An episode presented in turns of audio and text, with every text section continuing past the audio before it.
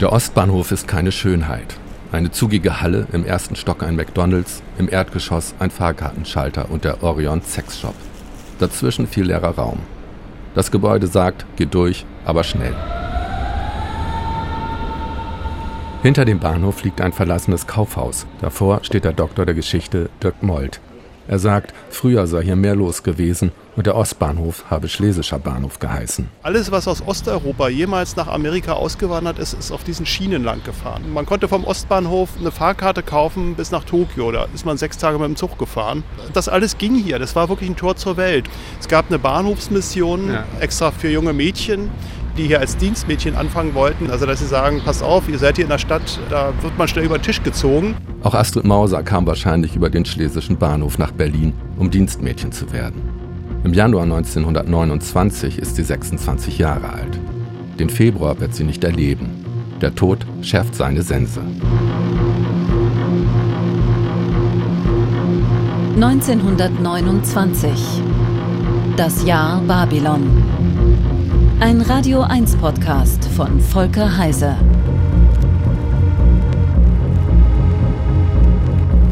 Folge 1.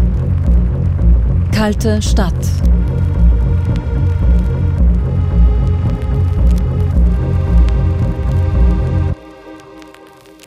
Der Weg in das Jahr 1929 führt in die Landesbibliothek Berlin in den zweiten Stock, der Raum gleich neben den Toiletten.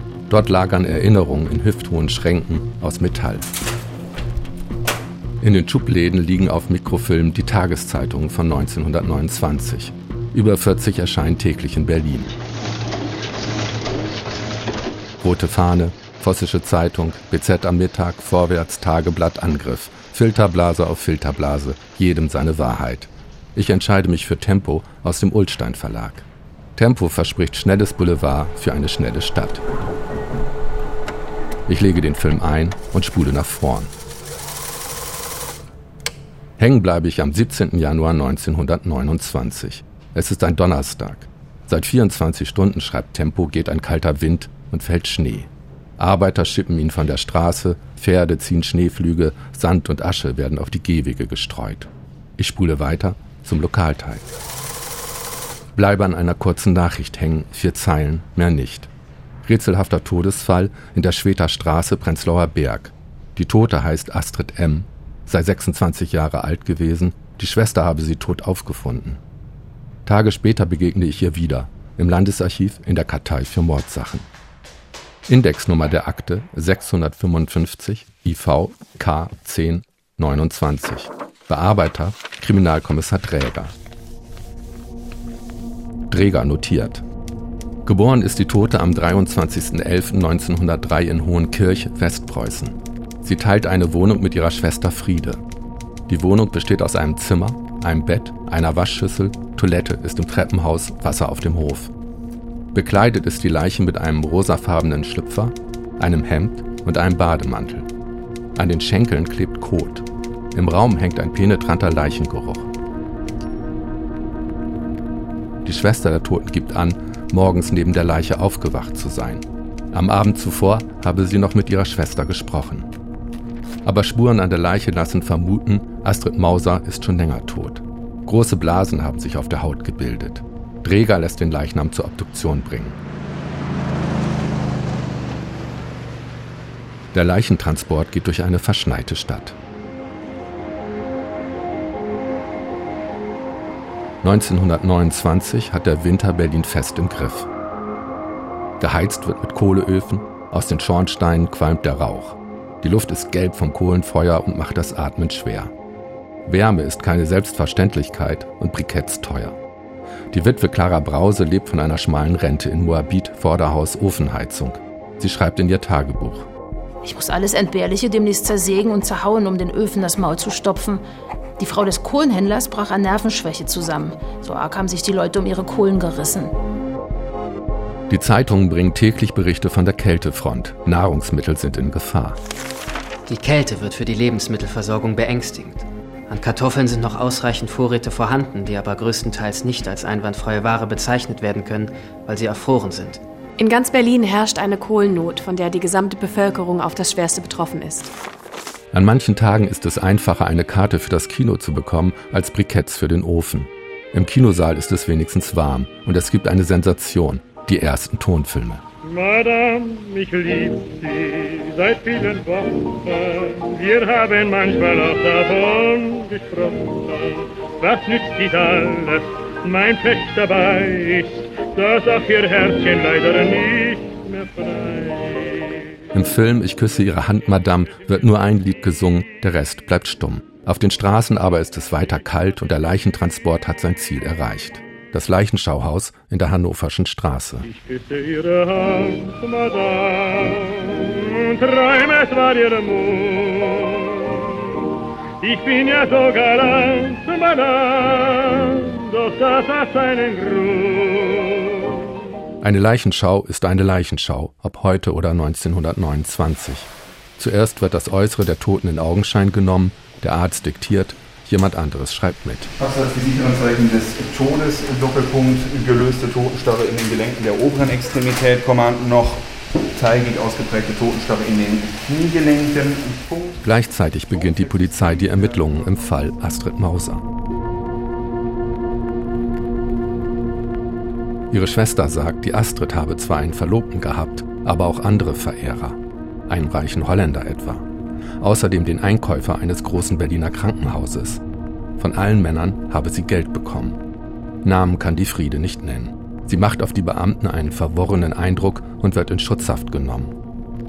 In der Wohnung der beiden Schwestern werden unzüchtige Fotos gefunden. Die Spuren und Aussagen scheinen ins Rotlichtmilieu zu weisen. Es soll weiter ermittelt werden am Montag.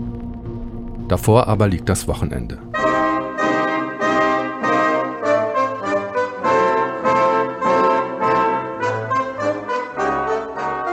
Das Theater am Schiffbauerdamm ist wie immer ausverkauft. Die Dreigroschenoper füllt den Saal seit einem halben Jahr, seit der Welturaufführung.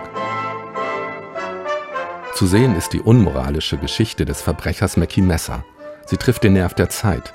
Zuerst kommt das Fressen, singt ganz Berlin, dann kommt die Moral. Und der Haifisch, der hat Zähne und die trägt er im Gesicht.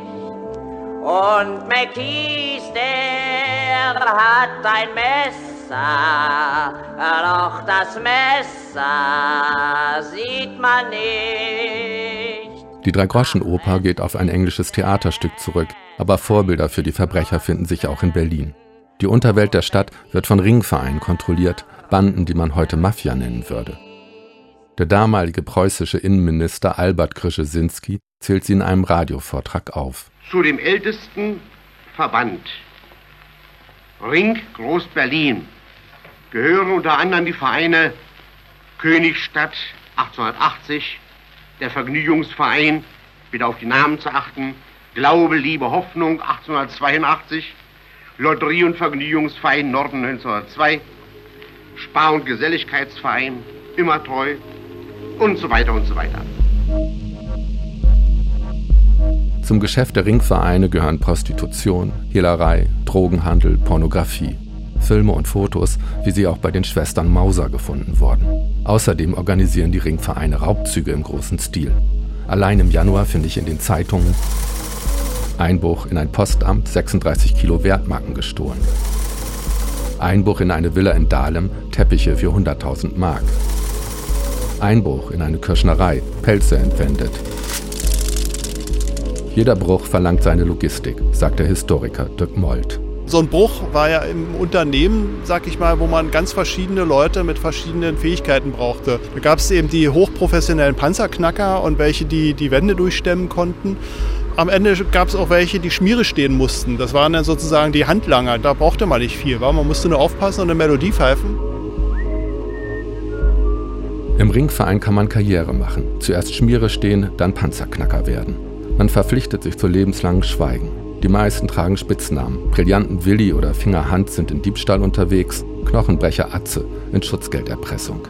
Innenminister Grzesinski weiß Rat. Wenn Geschäftsleute durch das Auftreten von Vereinsmitgliedern ein und desselben Vereins belästigt und bedrängt werden sollten, dann empfiehlt es sich, die Hilfe der zuständigen Polizeistelle sofort in Anspruch zu nehmen und weitere Bedrohungen erneut mitzuteilen. In der Regel lassen sich Polizei und Gangster in Ruhe. Die einen leben im Dunkeln, die anderen leben im Licht. Hauptsache, die Geschäfte laufen. Doch auch das Verbrechen wird vom Zeitgeist erfasst. Der Weltkrieg hat die Sitten verdorben. Ein Menschenleben gilt offenbar auch jetzt, 13 Jahre nach Beendigung des Weltkrieges und trotz der ungeheuren Opfer an Gut und Blut, die er in der ganzen Welt gefordert hat, sehr vielen unserer Zeitgenossen nur wenig.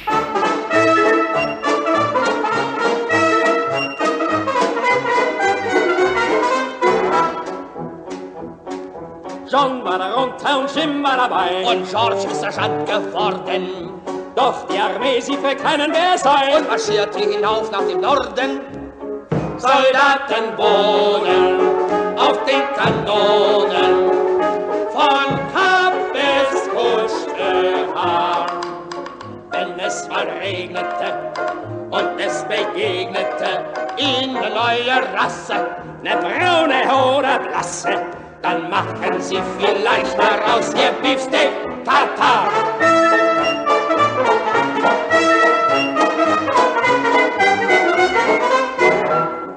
Auch heute noch lebt die organisierte Kriminalität, kurz OK genannt, von der Arbeitsteilung. Aber Bankräuber und Teppichdiebe sind aus der Mode. Das Geschäft wird mit anderen Stoffen gemacht, sagt der Professor für internationales Recht Arndt Sinn. Das meiste Geld wird weltweit heute mit Produktpiraterie erwirtschaftet. Also Drogen sind immer noch hoch priorisiert, ganz klar, aber das gesamte Feld von Produktfälschungen, angefangen von gefälschten T-Shirts und hört auf bei gefälschten hochwertigen Maschinenteilen. Jeder Sektor wird gefälscht. Ebenfalls lukrativ und in der Hand der OK sind illegale Medikamente, vor allem Pillen für den Mann. Also wenn wir über illegale Potenzmittel sprechen, dann ist die Gewinnmarge höher als beim Handel mit Kokain. Geblieben aber ist auch in den letzten 100 Jahren die Arbeitsteilung, allerdings nicht mehr lokal von Pistolen Franz zu Haken Ede und Broschen Karl, sondern international. Für die Medikamente kommen die Rohstoffe aus Indien, die Maschinen aus China, hergestellt wird in Bangladesch.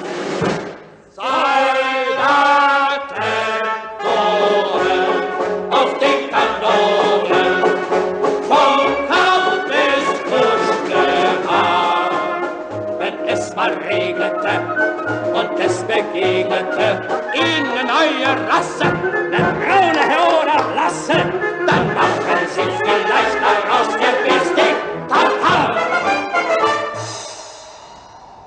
Am Montag, den 21. Januar 1929, sind die Temperaturen weiter gefallen. Rohre frieren ein, Straßenpolizisten bekommen Heizkissen. Nachts waren wieder Einbrecher unterwegs in der Spandauer Straße. Im Polizeipräsidium am Alexanderplatz verfasst Kriminalkommissar Dreger einen ersten Bericht über die Fortschritte im Fall Astrid Mauser. Seine Beamten fragen in Richtung Prostitution.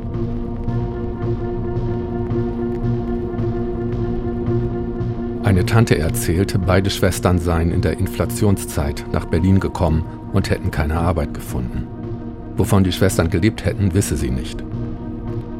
Der Verlobte sagt, er habe geglaubt, die Astrid sei Verkäuferin gewesen. Er könne sich Perversitäten bei ihr nicht vorstellen. Nachbarn berichten, beide Schwestern würden abends gerne ausgehen. Ob sich eine der Schwestern für Geld habe schlagen lassen, wüssten sie nicht. Der Kellner einer nahen Gastwirtschaft gibt an, die Astrid habe stets Bekanntschaften mit begüterten Männern gesucht. Im Café Krüger berichtet der Wirt, die beiden Schwestern seien sogenannte Strichmädchen. Mehr als Gerüchte haben die Beamten nicht erfahren. Sie wissen nur, die Astrid Mauser ist tot und sie hat Geld mit Männern verdient. Sie ist nicht die einzige in Berlin. Schaut mich an, schmettert die deutsche Kapitale. Ich bin Babel, die Sünderin. Das Ungeheuer unter den Städten. Schreibt der Schriftsteller Klaus Mann. Früher hatten wir eine Armee, heute haben wir Perversitäten. Laster noch und noch. Kolossale Auswahl. Die Auswahl findet sich in Bars, Kabarets, Revue-Theatern, Hinterzimmern. Touristen kommen, um sich zu vergnügen. London ist die Finanzmetropole, Paris ist Kunstmetropole, Berlin ist Sündenmetropole. Für jede sexuelle Praktik soll es eine eigene Bar geben. Ihre Zahl wird auf 120 geschätzt. Junge Frauen aus der Provinz werden nicht mehr Dienstmädchen, sondern Tänzerinnen. Eine von ihnen ist Brigitte B. Sie berichtet von ihrem Einstellungsgespräch. Wir wurden in die Garderobe geführt, mussten uns nackt ausziehen, sollten dann zurück auf die Bühne. Ich wollte es schnell hinter mich bringen. Die Garderobiere hielt mich zurück und gab mir ein kleines Höschen. Ohne wäre es auch nicht anders gewesen. Er trinkt mit mir ein bisschen Alkohol, mein Schatz. dann sag ich dir, jawohl, mein Schatz, verlange dann alles von mir. Ich schenke dir alles dafür. Seit dem Ersten Weltkrieg gelten die alten Regeln nicht mehr, aber neue werden auch nicht gefunden. Überall wird experimentiert. Der französische Regisseur Jean Renoir schreibt in seinen Erinnerungen, Dieses Berlin war ein fruchtbarer Boden für das Beste und das Schlimmste. Das Beste, das war eine Malerei wie von Paul Klee, Filme wie Caligari. Das Schlimmste war eine Prostitution, hinaufreichte bis in das Großbürgertum.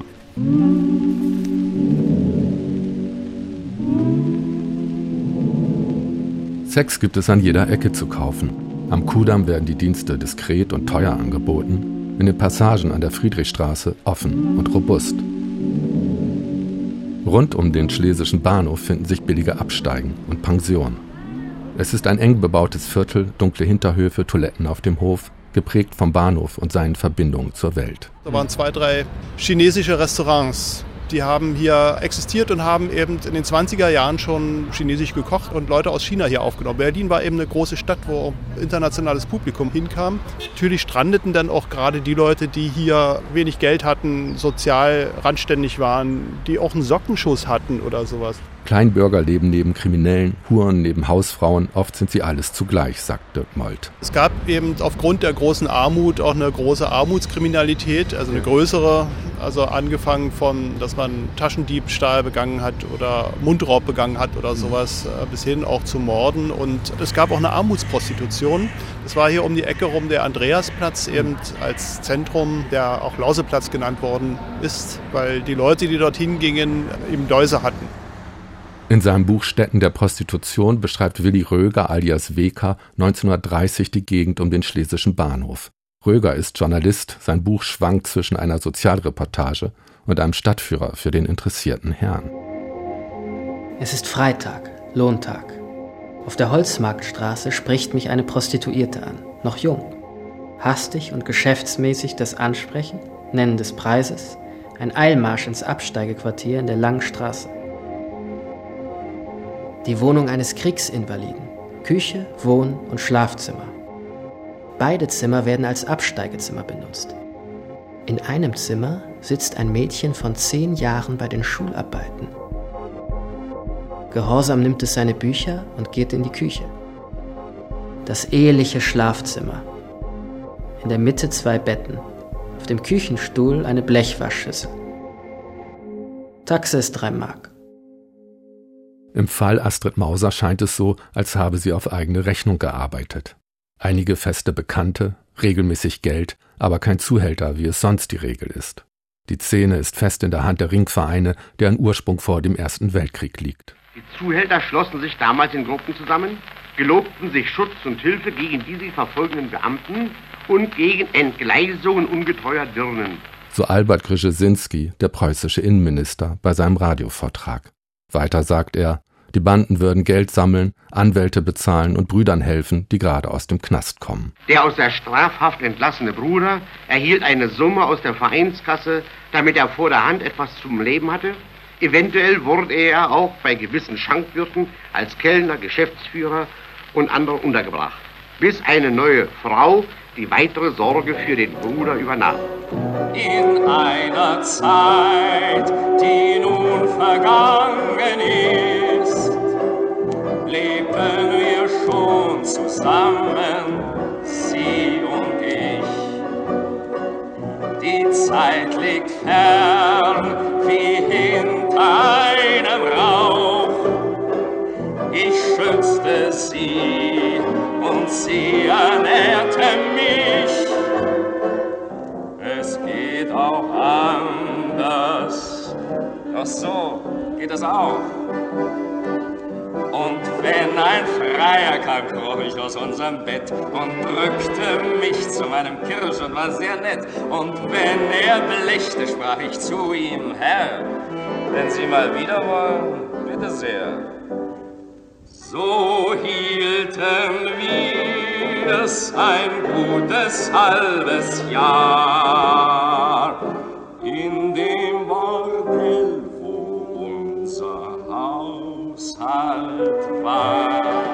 Damals wie heute befindet sich ein Straßenstrich in der Kurfürsten- und Bülowstraße.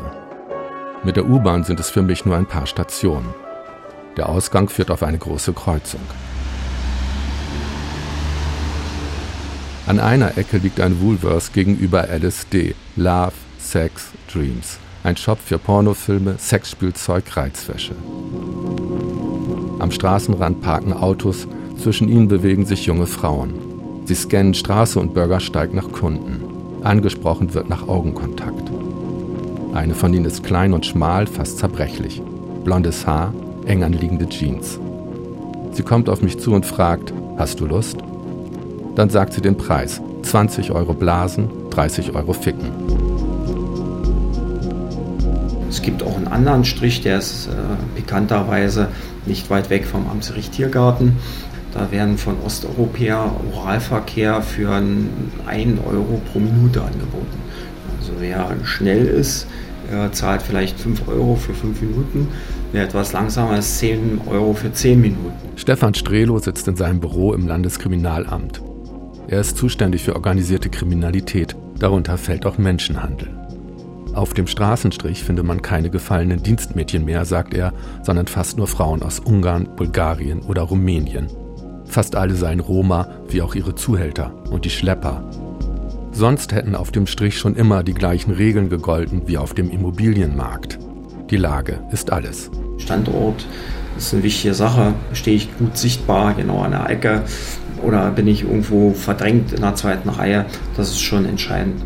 Der Zuhälter bleibt im Hintergrund. Über ihm steht der Pate der Stadt und kassiert für die Standplätze. Jeder Bordstein ist ein Revier, das Gold wert ist. Der Stärkere überlebt. Man muss am Anfang Gewalt anwenden, irgendwann hat man sich den Ruf erarbeitet und dann muss man nur noch mit Gewalt drohen. Weil du hast ja vom anderen gehört, dann gibt es Saures, wenn die auftauchen und du nicht zahlst. Hm. Also, Saures heißt? Äh, Gewalt. Die Gewalt kann viele Formen annehmen. Sachen beschädigen, Familienangehörige bedrohen, körperliche Gewalt. Ein Polizeibericht von 1929. Der Zuhälter hat der Lola Schneider das Nasenbein zertrümmert. Dann hat er sie in der Rippengegend verletzt. Mit seinen Stiefeln stieß er gegen ihr Schienbein, warf sie zu Boden und zertrat ihr Leib und Gesicht. Und dann war aus doch bald das halbe Jahr in dem Bordell, wo unser Haushalt war. Ob Astrid Mauser einen Zuhälter hatte, ob ihr Fall in das Milieu der Ringvereine führt, diesen Fragen geht die Polizei noch einen Tag nach. Dann kommt der Obduktionsbericht. Zeichen für eine Fremdeinwirkung, schreibt der Arzt, seien ebenso wenig gefunden worden wie Zeichen für eine Vergiftung. Teile des Gehirns, etwas Blut, der Magen und ein Stück der Leber würden für weitere Untersuchungen zurückgehalten. Eine Todesursache könne aufgrund fortgeschrittener Fäulnis nicht ermittelt werden, eine plötzliche Herzlähmung käme aber in Frage. Die Polizei beschließt, den Fall nicht weiter zu verfolgen. Alle Spuren führen ins Leere. Die Akten werden geschlossen. Die Kosten für die Beerdigung übernimmt der Verlobte. Das war 1929. Das Jahr Babylon. Ein Podcast von Volker Heise. Mit Fritzi Haberland, Leonie Benesch, Peter Kurt, Anton von Lucke. Musik Thomas Villmann. Schnitt Stefan Lindner. Recherche Sarah Steinert. Redaktion Diane Arapovic. Eine Produktion von Radio 1 vom Rundfunk Berlin-Brandenburg 2018. In der nächsten Folge In den Barackensiedlungen am Rand der Stadt, den Slums von Berlin, rücken die Menschen zusammen. Die Laube Nummer 33 ist Eigentum des Arbeiters Fritz Krüger. Bei der Toten handelt es sich um die Ehefrau des Fritz Krüger, Sophie Krüger. Der Ehemann Krüger war ein arbeitsscheuer Mensch, der meistenteils arbeitslos war. Hatte er einmal Arbeit, war er sehr säumig und wurde aus diesem Grund immer wieder entlassen. Überführung des Täters erfordert ein hohes Maß an Umsicht und an kriminalistischer Geschicklichkeit. Auch an Zähigkeit darf der Kriminalist seinem Gegner in nichts nachstehen.